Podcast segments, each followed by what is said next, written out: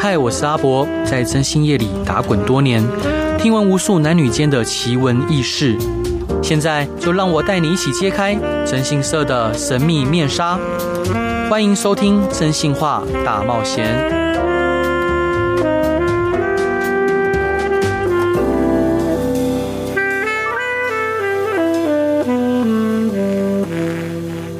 各位亲爱的听众朋友，大家好，欢迎回到飞碟电台，收听我真信社阿仔所主持的《真信话大冒险》。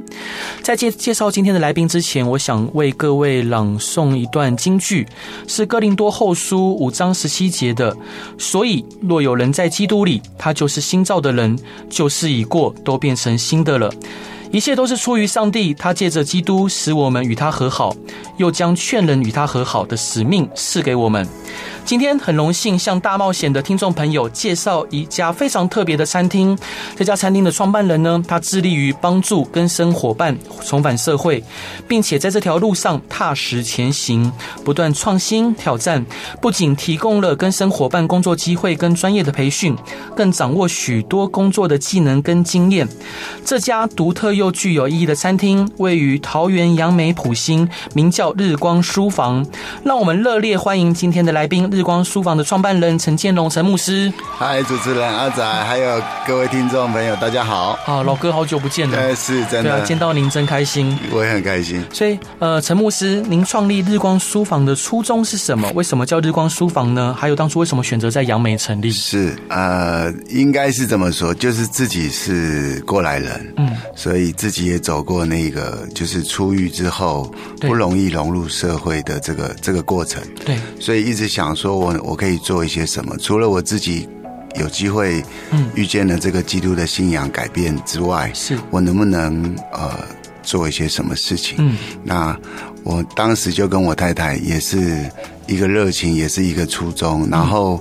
呃，我们曾经祷告了三天，在苗栗祷告山寻求神怎么样带领。嗯，那上帝就一直跟我说话，就说，呃，你要回头去兼顾你的弟兄。嗯，我还一直问我太太说，我的弟兄在哪里？我就跟以前朋友没有联络了。啊，是啊，我我怎么还有弟兄？他说，你最熟悉的地方是哪里？嗯，我说想一想，应该是算监狱吧。对，哦，那于是我太太就鼓励我，那是不是我们就顺服？嗯，顺服上帝的带领，我们就成立了中途之家。对对，那我们想，很多人想要戒毒，也很多人想要出狱，成为一个呃可以融入社会的一个正常新新新造的人。对，可是他缺乏的可能是一个环境，重塑他的人生。对，那也特别透过信仰，可以呃真正的去从内而外的生命的改变。嗯。所以当时呃会选在杨梅，其实是误打误撞啊。是。那这个日光书房的名字是由呃圣经呃路加福音一章七十八到七十九节。是。他说：“因为神怜悯的心肠，嗯，叫清晨的日光都呃从高天临到我们，嗯，呃要照亮坐在黑暗中死于你的人，把我们的脚引到平安的路上。”嗯，呃，这就是日光书房的由来啊。是，那陈牧师可以跟听众朋友呃分享一下，就是您以前的故事吗？哦，我自己啊，对，哦，我退伍之后就就想要赚赚多一点钱，对，越越要走捷径赚大钱，对。那我想按部就班的上班不是我的生涯规划，嗯。那刚好也因缘机会巧合，就是呃朋友在台北中山区林森北路，对，啊就经营酒店，嗯。就问我要不要一起做酒店？嗯，我想哇，那个很吸引人哦，五光十色，然后对，天天都是泡在女人堆里面，有什么不好呢？嗯，那那时候又年轻气盛，对啊，于是就就踏上了这个所谓的八大行业。对，那那时候台湾经济算很好，嗯，哦，那时候台湾为故为公，台湾级 in 卡吧，哦，就是民国七十几年那时候，台湾经济是非常好的时候。那也在那个时候，就是因为经营这种八大，其实每一天就是酒色财气啊，就是在那个是非堆里面成长。对，那你也要你要占有一席之地，你必须要比人强悍，或者是你一定要有帮派背景嘛。对，对，所以那时候台台北的中山区就就分了很多什么一代系列啦，哦。美女系列这种酒店林立，嗯、对。啊，那那时候又因为赌博电玩也不错，后来也经营五家的赌博电玩，对，所以就是在那种环境里面，自己其实我觉得我这价值观是非常扭曲的，嗯嗯，因为异性对我来说就是赚钱的工具，对，所以我我对异性完全是没有没有情感的任任何的价值可言，对，所以我我新婚之后才重新学习怎么样跟另一半重新的相处，不然。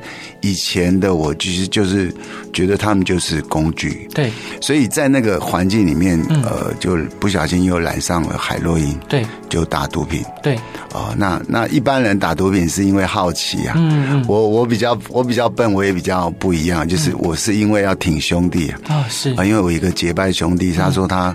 他毒瘾戒不掉，我说哪有什么毒品戒不掉？嗯，毒是拿来玩的，怎么你会人生会被毒品玩去呢？我说不可能，我不相信。嗯，我跟你一起戒。嗯，啊，我我就跟他一起打上瘾，然后陪他一起戒。嗯，就这个方法真的是很笨哈，因为没有人会这么做。我想我当时也不晓得哪一根筋不对，就下了这个决定。对，结果一定是不成功的嘛，因为这种方法不可能帮助得了别人。是，所以我朋友后来。来打海洛因过量过世了啊，是。那我自己就赔上这个一二十年戒海洛因的痛苦。对，哦，漫漫长路，然后一次又一次的跌倒，嗯、一次又一次的失败。嗯，我最惨哈，就是手脚的血管到现在都还萎缩的。啊，是是。你看啊，都没有血管，嗯，都是那个针筒。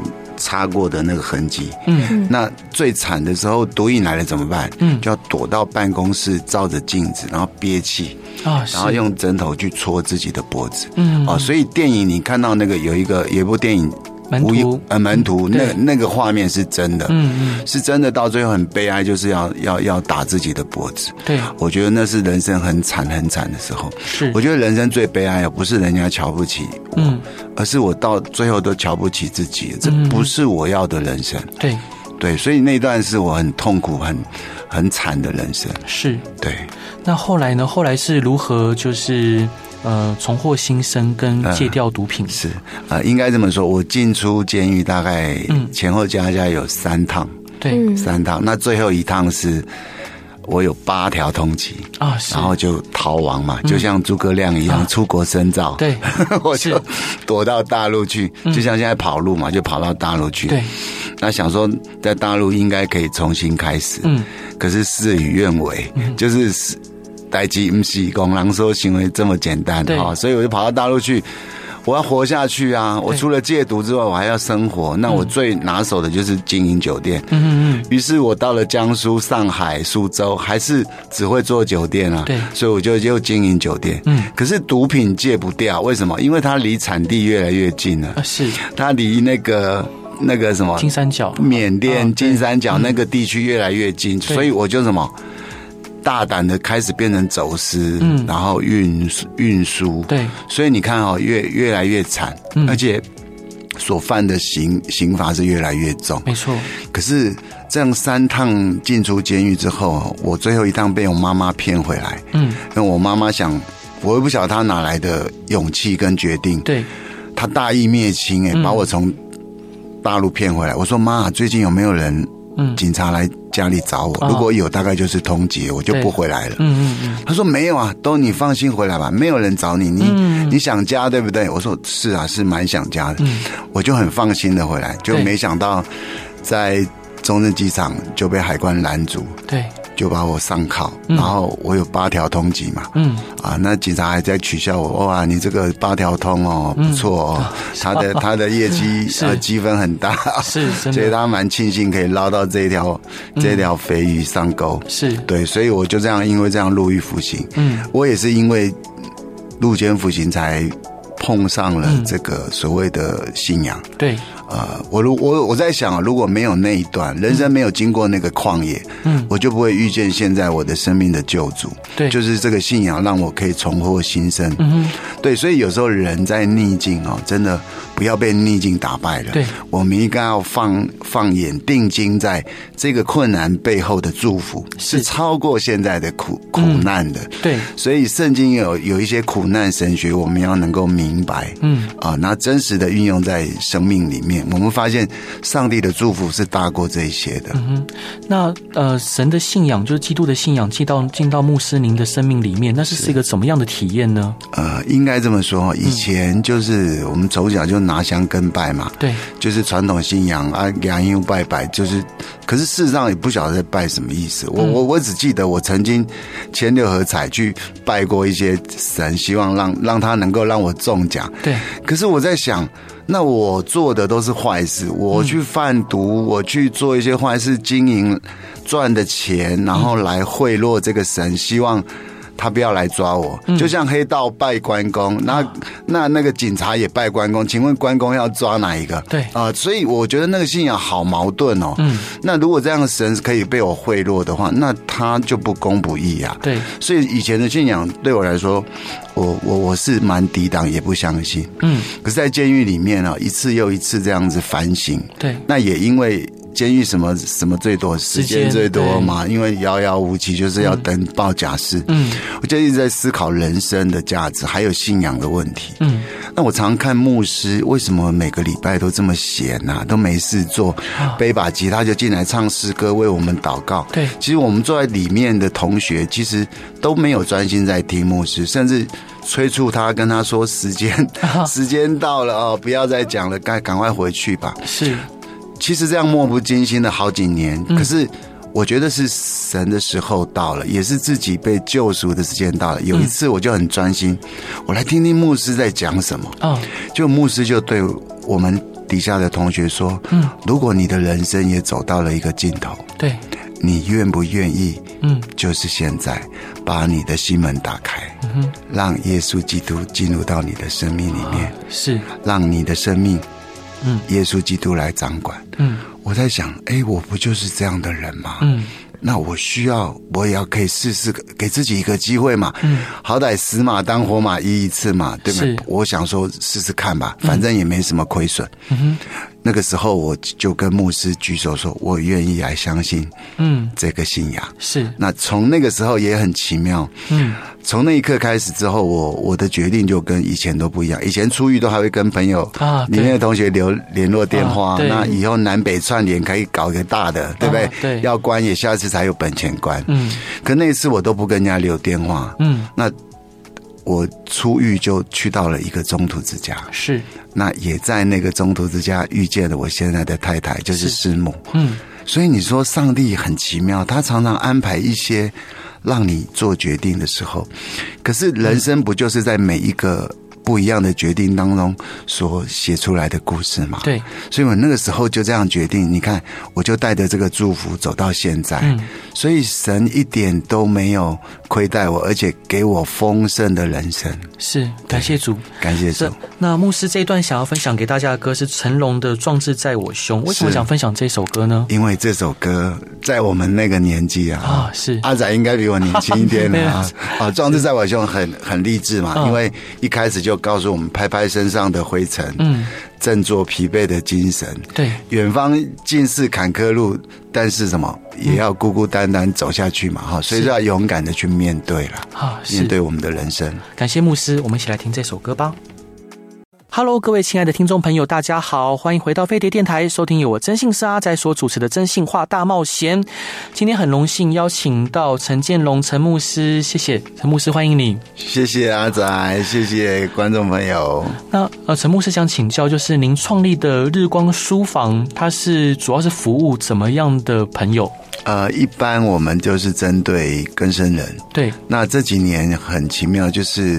应该也是吸毒跟犯罪年龄一直下降，以台湾这个社会来说，所以我们接待的年轻人越来越多。啊，所以现在清一色都大概都是十七八岁到二十出头岁，很年轻呢，对，都很年轻，这也是反映台湾一个问题，嗯，就是毒品这个问题一直在下降，对。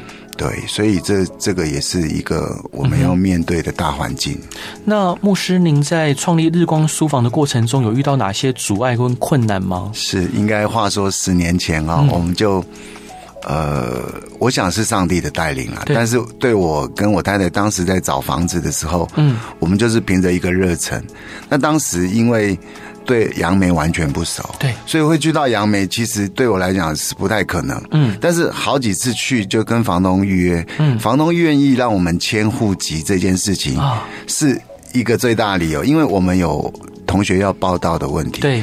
那如果一个在北，一个在中部，一个在南部，我们就没有办法有这样的人力跟时间带他们去验尿报道。对。所以要房东同意我们迁户籍、放户籍，他我才可以承租这房子。所以那时候也只有一个房东愿意，就是在杨梅这个房东。所以当时才会找到杨梅。那杨梅也对我们来讲是很陌生，所以那十年前也是因为这样因缘际会，所以来到了杨梅，嗯，然后成立了这个日光之家。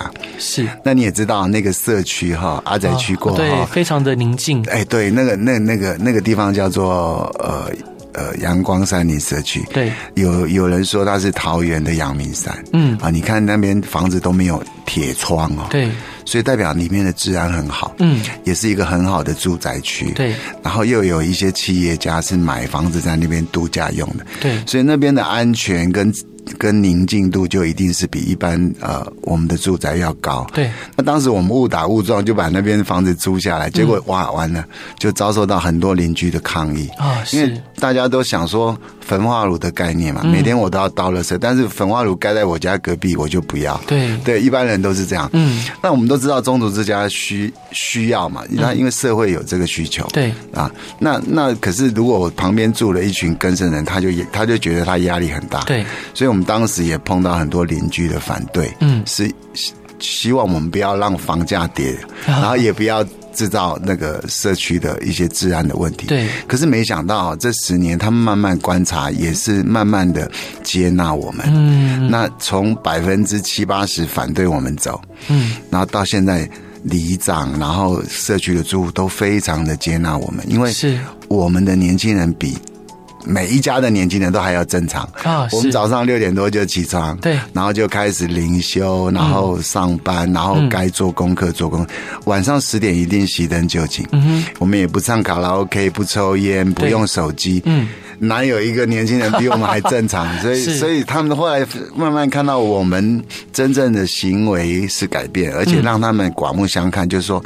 哎呦，跟电视报道的根生人不太一样，对，所以就慢慢就接纳，所以这跟圣经说的也符合啊。嗯，我们要做出好行为，让人家可以归荣耀给神啊。是哦，所以不是我们很好，是神很好，嗯，帮助我们有一个环境可以重生。嗯，对。是那陈牧师想请教，因为这些孩子呃来自不同的家庭背景、不同的生活环境，是那也有不同的个性。对，呃，您是如何带领他们，然后让他们可以认识上帝？是，然后可以回到正常的轨道上？是，呃，应该这么说，这十年我有一个很大的转变，就是我跟宗徒之家学员的关系。对，一开始我都会把他当做是弟兄。嗯，因为就是。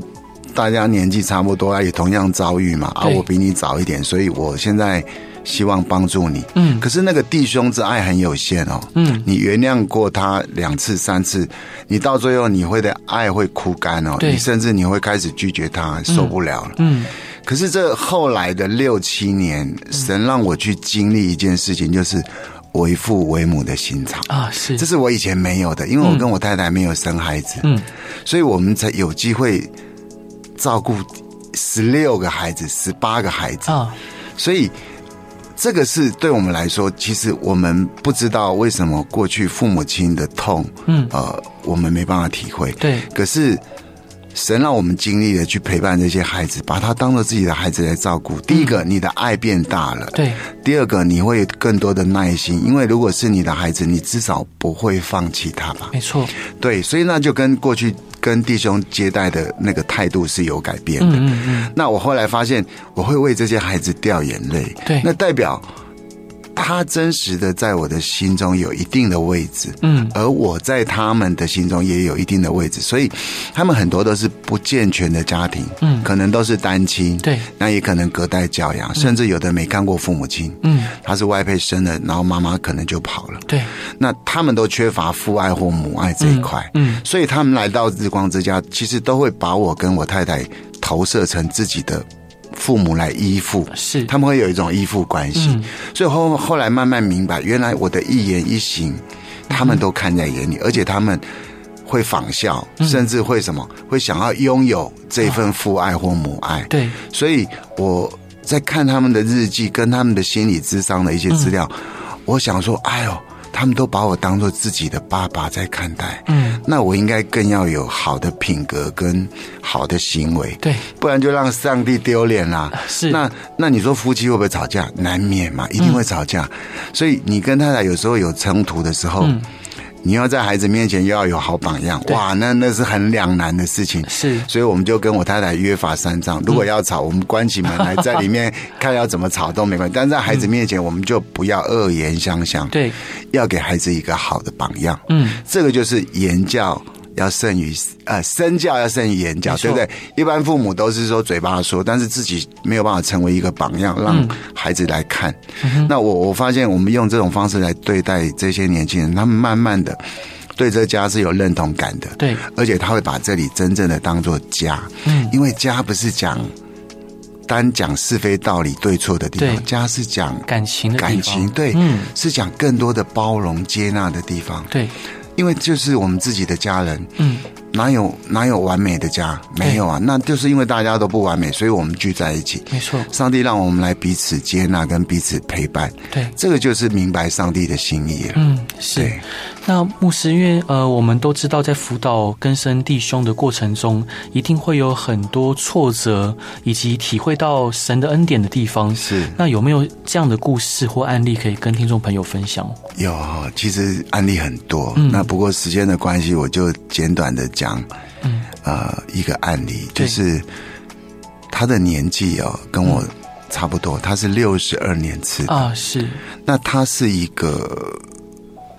学历也不错，也也读到五专毕业，以那个年纪算也也也不差了。那其实更生人普遍的学历是国中毕业，对啊，平均学学历历呃经学经历是这样。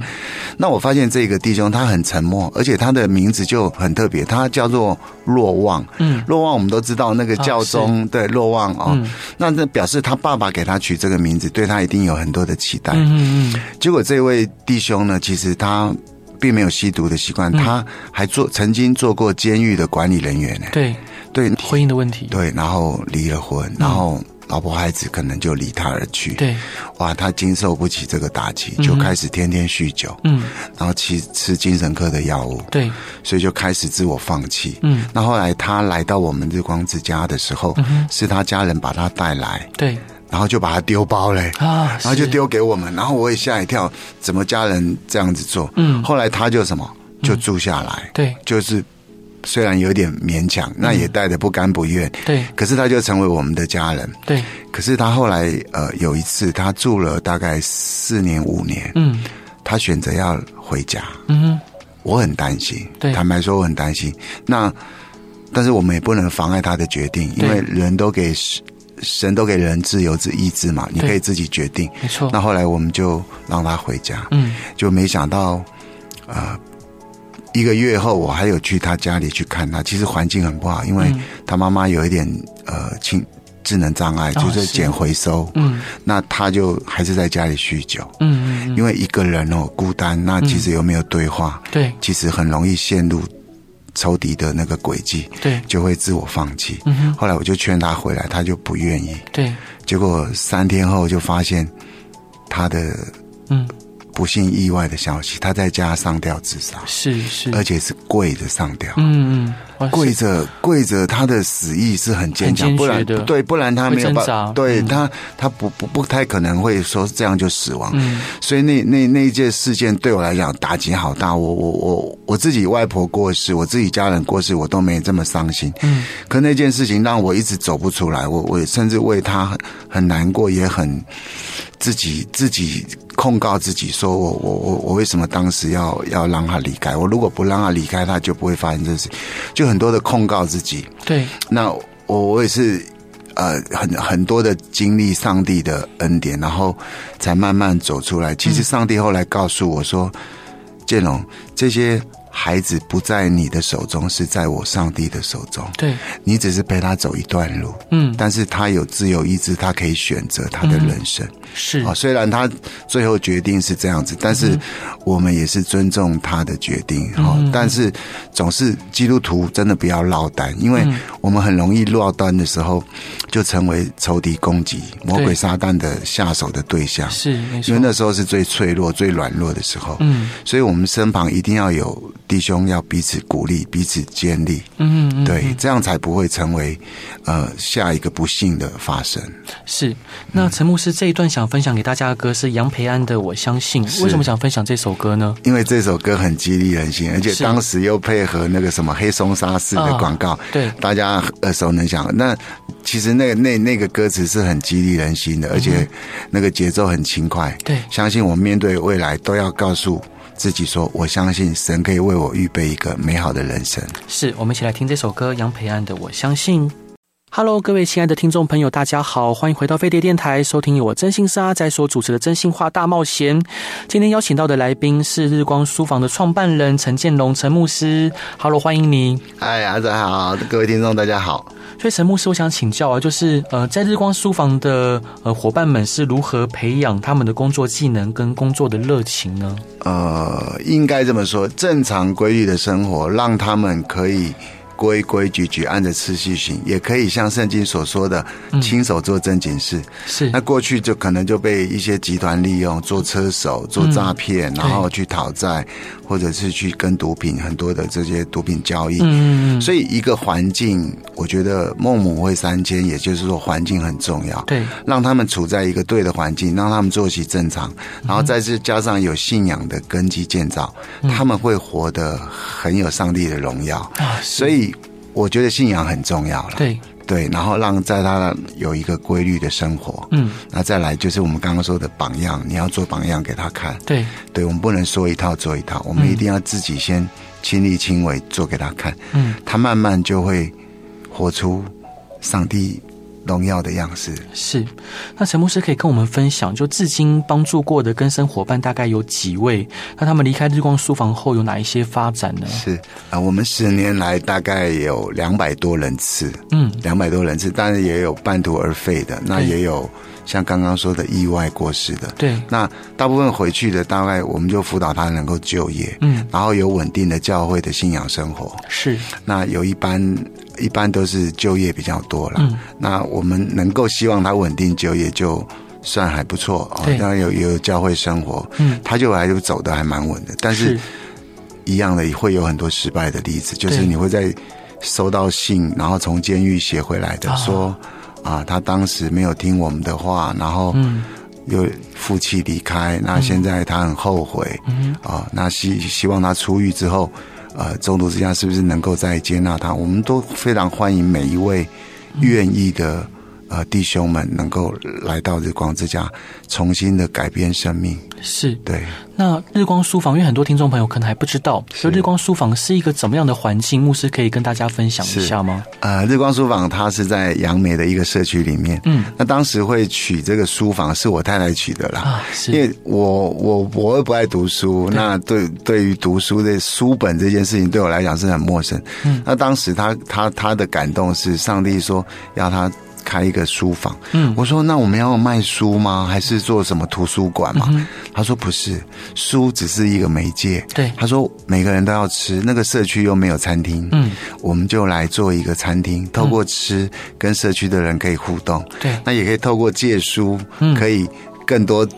呃，理由可以来见面，然后借书看完了再拿来还，所以我们有各台湾各地教会，还有一些呃好朋友寄来的书，就就就给我们，就送给我们。那我们在那边有一些展示，对，那也希望书真的不是装饰品，而是要让人家阅读，嗯，开卷有益呀，对，所以每一个人都能够来借书，我们都很欢迎。他借完。回去看看完了之后，他一定有些得着。对，他下一次再来吃饭的时候，他可以分享他读到这本书的什么感动。我觉得就是成为一个很好的一个循环。是对，所以我们日光书房其实是一间餐厅啦，我们卖意大利面，对，还有披萨。嗯，对，那阿宅吃过，哦，好吃，对对对，那所以阿宅就成为我们的我们的口碑了。那因为我们不太会行销，所以其实就是默默的做。但感谢上帝，现在也成为杨梅十大美食之一。是，对啊，还有手做的饼干嘛？对对，有有有伴手礼啊，他们现在手艺越来越好。哇，太棒了！每一年他们也都去考考取一些顶级的烘焙证照，嗯，中餐证照，是对，所以让他们可以。呃，资历可以提升一点，嗯、也回到社会比较有社会竞争力嘛。是，对啊。那陈牧师未来有打算要拓展日光书房吗？你打算往哪个方向拓展？呃，其实很多人鼓励我们开分店啊，他想说你这生意那么好，然后又有特色，嗯哼。可是，呃，不瞒阿宅说，其实我们是非营利组织，嗯、我们是财团法人，盈利。不是我们的目标，没错。我们只是希望让学员有一个就业的机会，嗯、而我们跟劳动部有合作，对，所以他们每一天上班，他们都是有工资的，嗯，他们也可以呃不知不觉就存存钱，像很多学员都住两三年就存了二三十万，嗯，那将来复归社会的时候，他可以买机车、买交通工具、租房子，都不用再跟家人伸手要钱了，对，至少一个尊荣，至少是。嗯他的尊严嘛，啊，嗯，那过年过节也可以包个红包给妈妈、爸爸，嗯，啊，那家人会很感动，是，所以他们的职业技能在这边被培训。但是我们很多人鼓励我们开分店，但是我们一直没有做的原因，是因为我们希望不要让他因为因为为了要赚钱，然后。把整个属灵生活又打乱了，然后把把自己弄得很忙碌，然后像马大一样、嗯、每天思虑烦恼。啊，虽然赚了很多钱，但是圣经不是也有一句话说：“嗯，人若赚得全世界，赔上自己的性命，又有什么益处呢？”嗯，我们可以拿什么来换生命？嗯，就如同贾伯斯一样，对，他赚到了全世界很多的钱，可是钱就到最后来对他来讲就是数字，也带不走。嗯，可是他却留下很多人生的遗憾。对，所以我们希望我们的学员不要有这种。呃，就为了这个世界一样的哦，大家都在专专心的赚钱，却忘了怎么样活出生命的美好。所以，我们未来会让他们还是着重在技能方面。嗯，我们今年会做呃潜水学校的培训，嗯，让他们开始从从事潜水专业的教练训练。嗯，那也有很多呃企业家还有。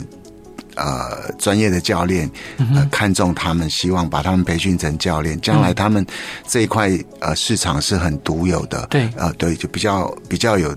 呃，特别性，那他们也不用担心未来不能够生活。嗯、那还有，我们今年要做那个独木舟啊，手做的独木舟是真的能够下去划的，哦、而且今年会拍成一部微电影纪录片，嗯，太棒了，会在桃园巡回展展演，嗯，到时候再邀请阿仔一起，啊，一起来看。好，那这个就是真实的记录上帝在他们身上的工作，对，是更新而变化，嗯，不会只有一种模式，就像上帝造每一个人都有一个独特的。特特别的地方，对，所以呃，我想让他们孩子自信发展是最好的，嗯，不要用一个框架把他框住，好像他一定要得这么做，嗯哼，才能够才能够好好生活。我觉得让上帝带领是很好的一件事情。是，那想请教陈牧师，就是就像您第一段提到的，就是很多根生弟兄姐妹，呃，他们在回归社会后，是可能就是很多周遭的人不谅解，对。那您觉得根生人他可能回归社会，他需要怎么样的支持跟帮助呢？嗯、呃，应该这么说，就是其实很多人嗯。愿意给更生人机会，嗯，可是在这个过程当中都受伤了，对，因为你想哈，你给他机会，你是对他递出橄榄枝，释出善意嘛，是，可是他因为他的生命还没有被整理好，没有被整理过，嗯、甚至没有信仰，嗯，那他可能因为为了工作，为了活下去赚钱，那这个钱得到之后，他可能又没有改变他的一些思维，甚至他又想起啊，又又拿钱去买毒品或什么，对，继续伤害自己，也伤害了别人对他的信任，对，所以我觉得这个常常就是。因为社会其实并不是对更生人不友善，而是受了很多伤，才对开始对他们不友善。哦、是，所以我觉得跟生人一样的，就是社会大众给我们机会的时候，我们应该要珍惜。嗯哼，然后我们应该要活出好行为。嗯，然后要有一个善良的心，然后人家接纳我们，我们不能辜负别人。我想这才是会一个社会善的循环。嗯哼，对，那更深的也要自己勇敢的。好好的活出生命的美好，因为你要赚钱，要想办法让自己值钱啊！对，真的，对啊，你就是缺乏学历，又缺乏专业技能，嗯、所以在很多就业上就没有竞争力，他只能回老地方去生活。嗯、是，所以这也是他们的要面对的窘境。是，那想请教陈牧师，就是像日光书房啊，从创立到现在已经十年了，是一路以来有最感谢的人吗？啊、呃，我要感谢很多人啊，那最感谢的呃就是。啊，蔡总统有给我们一点肯定啊，嗯、就是说，呃，社区处遇这一块，就是说，更生人呃，不要把它定义成就是说，好像他就永远要吸了毒，他就要关在监狱，而是让他有一个跟社区融入，但在但又保持有一点安全距离。对，所以这也是法务部未来将来会着重的地方，就是、嗯、呃，不是说他少年一一犯错就把他往监狱丢，而是让他可以在。这种中机构富裕，对，然后可以恢复正常生活，这才是整个大原则跟国家该有的大方向。嗯、那我们希望就是呃，更多呃人支持鼓励我们的时候，嗯、呃，像呃劳动部长啊许明春许部长，还有王呃王王王世坚，哎不是王世坚，对不起，王建煊，对。啊。监察院长，我知道，他也鼓励我们。哦、他现在在林口盖一个天使局，是他希望我们去呃日光之家的弟兄去帮他们负责他们这个长照中心的饭食。嗯，这也都是对我们的肯定。所以一路上要感谢的人很多。嗯、哦，那呃也不是就是没有办法在这边一一。跟大家说，但是也谢谢帮助过日光之家的每一个啊大哥大姐弟兄姐妹，是愿上帝就纪念每一个人所摆上的一切，谢谢。是感谢陈牧师。是那陈牧师对于未来有什么样的规划跟期许呢？啊，未来就是我们今年的两个重要的目标，就是潜水学校，我们希望把它。做起来，然后上轨道，嗯、对，然后将来一代一代的新同学进来，他们都可以有一个盼望，对，也知道，哎，这是泉水，嗯，其实地球百分之七十是水，对，所以我们都在陆地上生活惯了，水下的世界我们是陌生的，嗯，可是如果我们可以借着这个机会融入水下的生活，我们会发现，其实水下的世界可能是更美丽，对，那。透过潜水的专业训练，将来他们也可以有一技之长，也可以谋自力更生。嗯，他们是可以好好发挥这一块。嗯、那再来就是独木舟这一块，我们希望未来它可以成为一个庇护工厂。是，所以他们可以学习木工手作的，然后也可以去学习这个潜水嗯专业。所以将来他们的发展空间就更大了啊！是对，这就是我们的期待。好，感谢陈牧师，也感谢上帝，感谢上帝。陈牧师最后想要分享给大家的歌是任贤齐的。再出发，为什么想分享这首歌呢？因为这首歌很符合年轻人的时代，对不对？哦，再出发嘛，哦，嗯、我是我是勇敢的小飞侠，对不对？对然后将来他呃重新站立起来，他就觉得要给我给我第一秒。是、哦，我觉得这首歌也是很激励年轻人哦，勇敢的面对人生，嗯、哦，不要因为因为一些风浪就放弃了。我们有上帝。不用怕，上帝就与我们同在。是，感谢陈牧师今天的分享，也欢迎各位听众朋友有空的时候可以到杨梅的日光书房去看看陈牧师、师娘以及这一些可爱的孩子们。那边有非常好吃的餐点，有非常丰盛的呃恩典在里面。是，同时有可以看看书，然后有好吃的手做饼干。是，我觉得各位伙伴、各位听众朋友一定会爱上这一个地方。再次感谢陈牧师，谢谢。也希望大家喜欢今天的广播，大家晚安，拜拜，拜拜。